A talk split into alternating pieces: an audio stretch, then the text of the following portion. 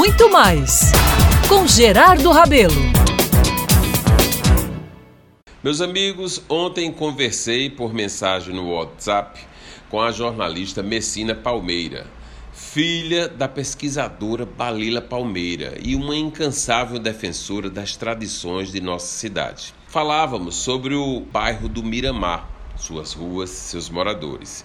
Incrível, viu, como um bairro relativamente pequeno gera tantas informações e detalhes curiosos. Foi nesse papo virtual que relembrei para essa amiga pesquisadora que nasci ali e dei meus primeiros passos no Miramar. Pois é, minha família e eu ocupávamos a casa de número 40, na ainda hoje intacta Rua Joaquim Avundano.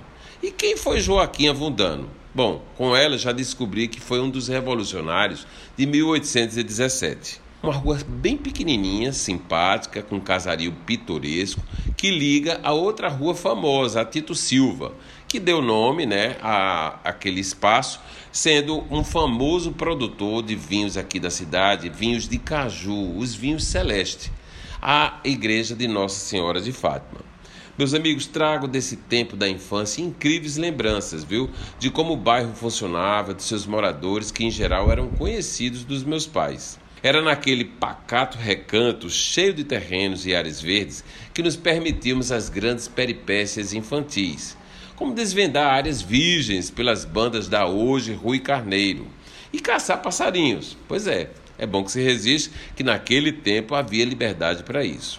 Foi também naquele bairro que foi instalado o maior clube de João Pessoa, o Cabo Branco, um equipamento fantástico com salões de festas, quadras esportivas, piscina, restaurante, enfim, tudo o que necessitávamos para viver a diversão sem ter que ir à praia, que não era uma prática daquela época não, e que na visão de uma criança era até muito longe, mas é claro que não era, né?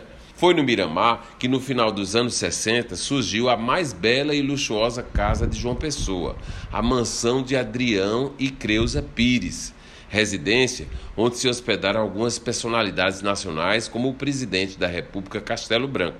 O tempo passou e, já adulto, voltei a frequentar o Miramar nessa época para trabalhar a saída, a realização do desfile daquele que se tornaria o maior bloco de arrasto da Paraíba. Daí para frente, meus amigos, aquela região começou a ganhar contornos e estruturas de modernidade e hoje é um dos metros quadrados mais elevados da capital paraibana.